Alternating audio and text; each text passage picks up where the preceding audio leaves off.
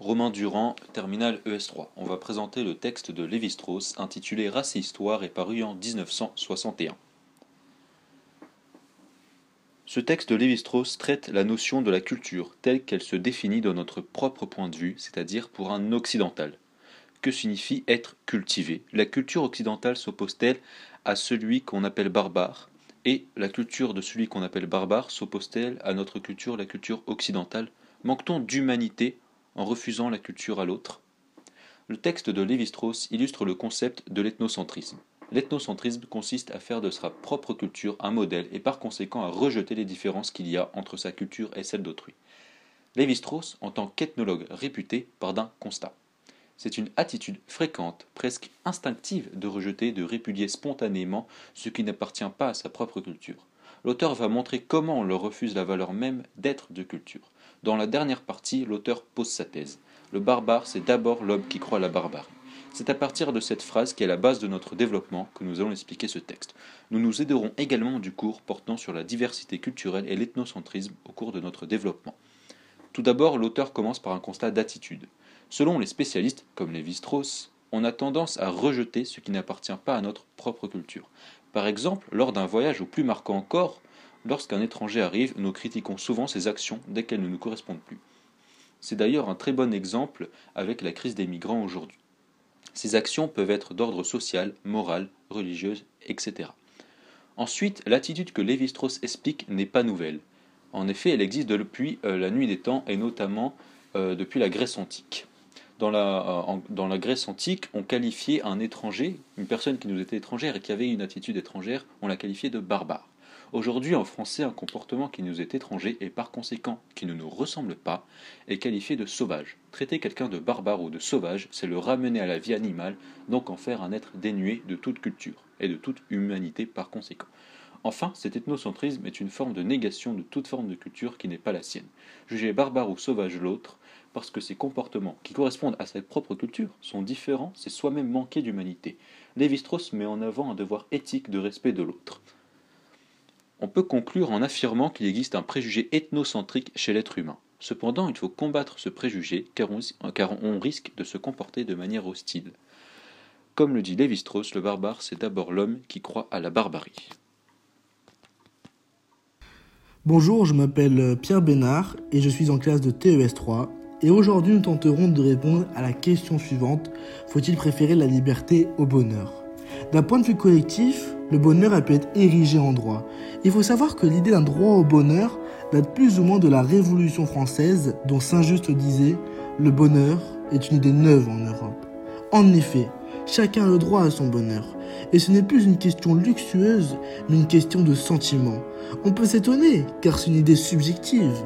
Véritablement, le bonheur n'est qu'une affaire entre soi et soi en sachant que l'État à l'époque était séparé en trois parties, le clergé, le tiers-État et la cour. La question du bonheur, ou plus précisément, le fait qu'on puisse permettre à tous de poursuivre son bonheur, était une question légitime et neuve à l'époque. Il existe aujourd'hui, et depuis longtemps, plus précisément en 1776, l'idée selon laquelle la Constitution américaine permettra à chacun le droit de poursuivre son bonheur un droit individuel que peut pousser un individualiste qui va dénoncer Tocqueville à travers son livre de la démocratie en Amérique, écrit en 1935-1940, que la recherche du bonheur peut nous faire perdre notre liberté. Ainsi, Tocqueville envisage la démocratie non pas comme un système politique, mais à partir de ses conditions sociales et en distingue quatre. Premièrement, l'égalité entre les hommes, l'égalisation des conditions de vie. Il imagine comment un pouvoir moderne peut exploiter les désirs individualistes du bien-être au lieu de gouverner par la force où le pouvoir cherche à satisfaire les désirs des individus en leur garantissant la sécurité et en procurant le bien-être. Secondement, il faut aussi la disparition des valeurs morales, à l'instar d'une atomisation de la société, disparition du lien social où chacun ne s'occuperait plus de soi-même. Et enfin, le nombre, la multitude, la foule. En effet, la personnalité des gens sont écrasées sous la foule, dimension démographique qui joue sur le despotisme doux. Le but du despotisme doux et de tout gouverner tend à endormir l'esprit critique des individus pour mieux leur imposer sa volonté. Il vaut mieux donc une foule d'hommes heureux mais asservis au pouvoir tout en n'éprouvant aucun désir de contestation. C'est donc un texte qui illustre la bénitude et l'abrutissement à une liberté. En conclusion, la quête individualiste du bonheur peut être dangereuse. Elle rend étrange à nous-mêmes d'une part si elle endort notre esprit critique à l'égard de la liberté, et notamment ça nous mène à la soumission à l'État, à la publicité, à la société de consommation au nom de cette quête aveugle. Il faut donc préférer le bonheur à la liberté s'il s'agit simplement de vivre, mais plutôt la liberté au bonheur lorsqu'il s'agit de la morale, voire ne pas avoir choisi entre liberté et bonheur si le bonheur est le fruit de l'acte libre.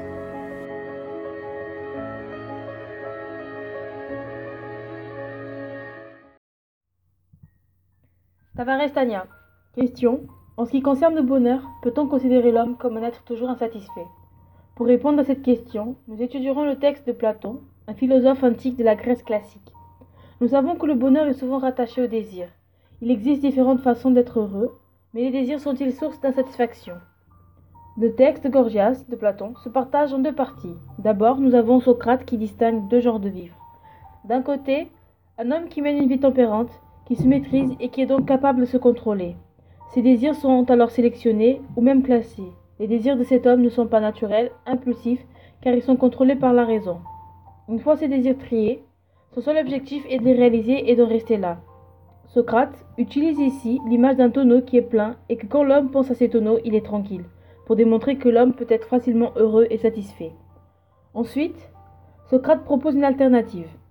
Un homme qui mène une vie déréglée est celui qui possède des tonneaux percés et qui est donc toujours dans l'obligation de les remplir. Au même temps, celui-ci s'inflige les plus pénibles peines car l'homme qui mène ce genre de vie reste bloqué dans un cycle d'insatisfaction qui ne le mènera jamais au bonheur. Mais l'homme heureux, selon Caliclès, c'est cet homme-là qui ne cesse pas de désirer, qui revendique ses désirs et qui est capable de les réaliser. Même si le bonheur est temporel, il peut provoquer un maximum de plaisir. De plus, Caliclès pense que seuls les plus puissants peuvent être heureux, car ce sont des lâches ceux qui ne sont pas courageux, et qui laissent les règles et les conséquences de ce plaisir entraver leur bonheur. Nous avons donc une opposition entre Socrate et Caliclès. Selon Socrate, un homme heureux est celui qui mène une vie tempérante, et Caliclès pense que c'est celui qui vit de façon déréglée. Mais dans les deux visions du bonheur, l'insatisfaction de l'homme est présente. Pour un homme qui a des tonneaux pleins, il tombe forcément dans l'ennui, et il ne sera jamais heureux, donc insatisfait. Et l'homme qui a des tonneaux percés sera dans une quête infinie pour réaliser ses désirs, qui finalement sont temporaires et qui vont à chaque fois le renvoyer vers l'insatisfaction. Nous pouvons en conclure qu'il est donc dans la nature même du désir d'être insatisfait et que nos désirs peuvent être des obstacles à notre bonheur. Rodrigo Varela. Alors, existe-t-il un art de vivre qui nous satisferait complètement? On cherche un art de vivre qui nous permettrait de sortir du cycle d'insatisfaction qui rend notre bonheur impossible, et d'autre part qui nous ferait adopter une attitude plus sereine à l'égard du trajet de l'existence. L'enjeu est de montrer que le bonheur peut dépendre de nous, de la manière dont on se rapporte à nos désirs et aux événements de la vie. On peut alors parler de l'épicurisme ou bien du stoïcisme, mais ici nous allons aborder la notion d'épicurisme. Épicurien désigne quelqu'un qui cherche à satisfaire les plaisirs sensuels dans la langue ordinaire on va se conférer au texte d'Épicure, Lettre à Ménécée. Dans ce texte, Épicure défend un hédonisme qui est une doctrine qui pose le plaisir comme le bien souverain, le bien suprême. Cet hédonisme que présente Épicure est tempérant et modéré, c'est-à-dire que les plaisirs sont simples, contrairement aux plaisirs de l'hédonisme anacréontique qui sont excessifs. Épicure remarque qu'une personne cherchant le bonheur peut bien sûr y parvenir. Si nous ne parvenons pas au bonheur, c'est parce que notre âme est troublée par des craintes, que ce soit la mort, la souffrance l'insatisfaction. On essaie, on essaie donc de supprimer ces craintes en accumulant les plaisirs, chose qui est inutile car cela reviendrait à causer à nouveau des troubles dans notre, dans notre âme. Il faut régler ces désirs, c'est-à-dire faire un tri entre les désirs naturels qu'il faut assouvir et ceux qui sont vains et vides de sens car impossibles à assouvir. Selon l'extrait du texte à on a alors la division entre les désirs. On a d'abord les désirs naturels et nécessaires ces désirs proviennent de notre nature même et correspondent à des véritables besoins. En tant qu'être vivant, nous avons un corps et nous avons besoin de manger, de boire, etc. afin d'entendre la ponie. Ensuite, en tant qu'être humain, nous avons une âme et nous avons ainsi besoin de penser, de réfléchir pour nous libérer de nos craintes et atteindre l'ataraxie. Et nous ne pouvons pas nous passer de l'amitié de nos semblables avec lesquels nous partageons le simple plaisir d'exister. Ensuite, les désirs naturels mais non nécessaires. Ces désirs visent des plaisirs que nous avons naturellement tendance à apprécier, mais qui ne sont pas indispensables à notre existence. Nous avons tendance à apprécier le plaisir sexuel ou bien le plaisir esthétique, le plaisir pris à la contemplation de ce qui est beau. Ensuite, nous avons les désirs ni naturels ni nécessaires. Ces désirs ne sont pas ancrés dans notre nature, nous les avons en raison de fausses représentations de ce qui est bien pour nous. Nous avons parfois des désirs impossibles à réaliser, comme le désir d'immortalité, ou alors des désirs qui nous conduisent nécessairement à l'excès, comme le désir de la gloire, pouvoir, de la richesse et du luxe. Ces derniers s'opposent à notre liberté et nous enferment donc dans un cycle sans fin des insatisfactions. Épicure vise l'absence de souffrance dans le corps et trouble dans l'âme. Ce qu'il vise d'abord, c'est la prudence, c'est-à-dire faire un calcul entre nos plaisirs et nos peines. On peut renoncer à des plaisirs immédiats pour obtenir plus tard un plaisir beaucoup plus grand et plus stable, ce qui nous rendrait beaucoup plus heureux. Arnéodo Marion termina le S3. Dans la lettre à Ménécée, Épicure part d'un constat les hommes veulent être heureux, mais tout en restant aveugles.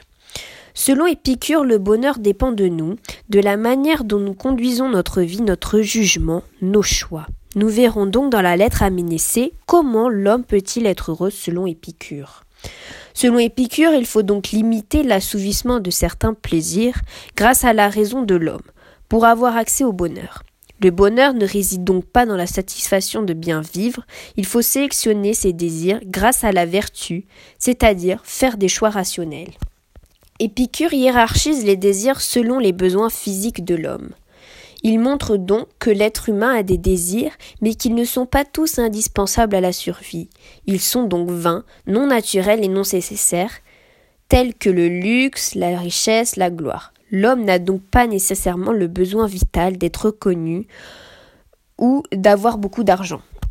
Bien que boire et manger sont des désirs naturels et nécessaires qui provoquent de la douleur s'ils ne sont pas assouvis, Épicure développe une autre catégorie, les désirs naturels mais non nécessaires. L'homme en a besoin, mais pas pour survivre. Comme par exemple avec la gastronomie, l'homme doit manger, mais sans que ce soit forcément de la nourriture élaborée. Cela montre que l'être humain a des besoins, mais que chaque besoin n'est pas forcément vital.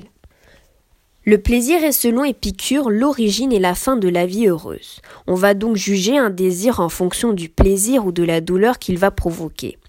Pour Épicure, atteindre un, plaisir peut provoquer plus de souffrance à l'homme que ne désirer seulement ce qui est possible sans aucune souffrance. Car ne pas maîtriser ses désirs, c'est se vouer soi-même à la douleur qui en découlera. Épicure explique donc qu'il faut raisonner et choisir nos désirs pour ne pas trop souffrir. Ce serait donc une sélection faite par la raison de l'homme pour ne pas trop éprouver de la souffrance. Il vise alors l'absence de troubles dans l'âme et dans le corps. Pour être heureux selon lui, il faut faire appel à la prudence.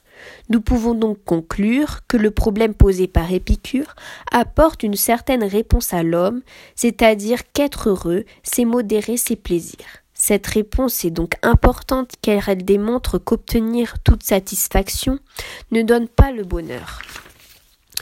Épicure démontre donc bien dans son argument principal exposé ici que seuls les plaisirs naturels et nécessaires sont à satisfaire impérativement pour la survie. Les autres sont seulement des désirs à sélectionner pour le bonheur de l'homme. L'être humain doit donc ne pas désirer l'impossible ou en demander trop, car cela le détournerait du bonheur recherché. Le bonheur est un état de satisfaction complète, caractérisé par sa stabilité et sa durabilité. Il ne suffit pas de ressentir un bref contentement pour être heureux. Selon Kant, l'homme ne peut accéder au bonheur en suivant des règles dictées car le bonheur est propre à chacun. Cependant, nous n'avons pas tous la même conception du bonheur. Nous ne pouvons donc pas appliquer une règle universelle pour accéder au bonheur, car c'est un concept indéterminé.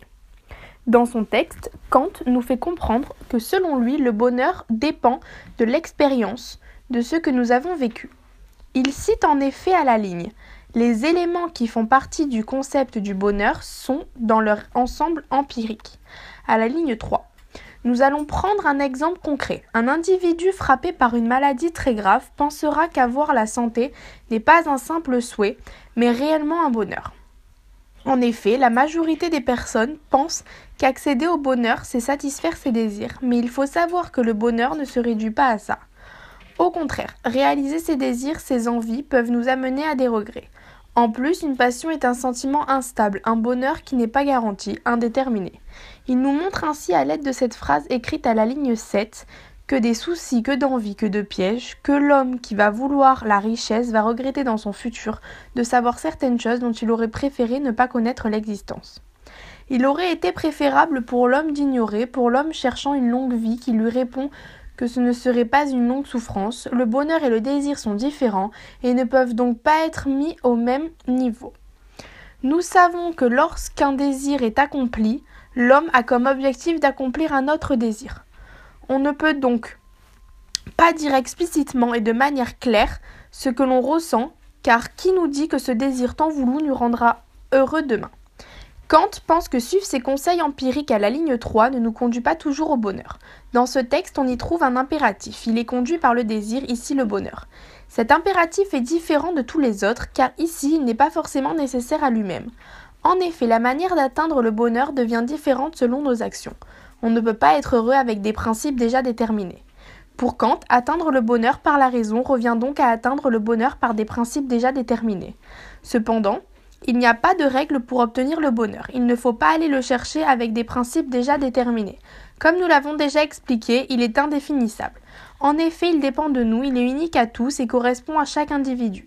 Il n'est donc valable pour tout individu. On peut donc dire que le bonheur n'est pas quelque chose d'objectif. On en déduit que le bonheur provient de notre imagination. Comme on le retrouve dans le terme, le bonheur est un sentiment trouble. Par ailleurs, le fait que ce dernier vienne de l'imagination, cela nous laisse penser que nous ne connaissons pas la réelle image que nous renvoie le bonheur, mais seulement une image abstraite correspondant à l'imagination. Nous n'avons donc pas la protection d'obtenir le bonheur que nous cherchons. Grâce au texte de Kant, nous avons pu comprendre que nous ne saurons jamais à l'avance si nous trouverons le bonheur. Nous n'avons pas la garantie d'être heureux, ce n'est pas pour autant que nous serons malheureux. Il ne faut juste pas aller trouver le bonheur des règles. Le bonheur est différent pour tout individu, une personne qui pense être heureuse. En possédant telle ou telle sera malheureuse, dans l'attente toute sa vie. Ce n'est pas parce que nous ne savons pas ce qui va nous rendre heureux que nous serons malheureux, au contraire. Grégory Lola, terminal ES 3. Nous nous demanderons si nos désirs peuvent constituer un obstacle à la quête de notre bonheur. Le bonheur est un état de satisfaction, durable et qui peut être un état de plénitude où rien ne manque, une sorte d'idéal avec un haut degré de perfection qui n'existe pas réellement et qui est difficilement accessible. D'un côté, nous recherchons le bonheur, mais d'un autre côté, le bonheur se rapproche d'un état de satisfaction presque quasi parfaite. On peut donc douter que le bonheur est accessible. En d'autres termes, le bonheur semble être un objectif inatteignable. Pour cela, nous étudierons le texte de Kant, Les fondements de la métaphysique des mœurs, deuxième section 1785. Kant affirme que le bonheur est inaccessible, mais pourquoi?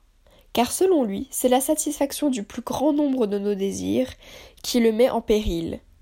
Or, si nous désirons tous être heureux, en revanche, nous ne connaissons pas nos désirs. Car pour les connaître, qui nous rendraient heureux, il faudrait être omniscient, c'est-à-dire connaître non seulement tout ce qui existe au présent, et également au futur. Le bonheur est donc un idéal de l'imagination, nous imaginons ce qui nous rendra heureux, nous projetons dans la réalité des satisfactions qu'elle ne donnera pas nécessairement. Pour cela, Kant utilise quatre exemples de la réalité. Le premier exemple est celui de la richesse. Je peux imaginer que la richesse peut me rendre heureux. Dans la réalité, cela est tout autre. Je suis jamais satisfait et je veux toujours plus, ce qui me cause bien des soucis de désir et de richesse, car cela n'arrivera jamais. Le désir de richesse est issu de la société, par rapport à la comparaison de mon état et celui des autres. Que d'envie. Ce désir d'envie et de richesse est un désir qui nous enferme dans un seul rapport obsessionnel, et donc que de pièges. Le deuxième exemple est celui du savoir, du désir de connaissance. Le savoir me rend plus lucide sur les malheurs et les misères du monde, des autres et de moi-même. Donc ce désir de connaissance est un désir également de malheur. Le troisième exemple est celui de la longue vie. La quantité de vie me garantit pas la qualité de vie, vie dans mon non-plaisir. Et finalement, il finit avec l'exemple de la santé. La réalité peut être tout autre, car la bonne santé empêche d'être attentif aux malheurs et aux limitations de mon corps. Du coup, je peux en abuser. Et donc, la vulnérabilité de notre corps nous rend plus sages et intelligents avec son usage. En conclusion, il est dans la nature même du désir d'être insatisfait, d'être inassouvi. En effet, la satisfaction de nos désirs, envies est de courte durée, et nous retombons vite dans un état de manque et insatisfaction. Le bonheur, selon Kant, ne peut faire l'objet d'un savoir objectif et universel, il relève d'une représentation subjective et particulière. S'il n'y a pas de savoir objectif au du bonheur, on peut y en avoir une vision, en étant raisonnable, intelligent et sage avec l'usage qu'on en fait.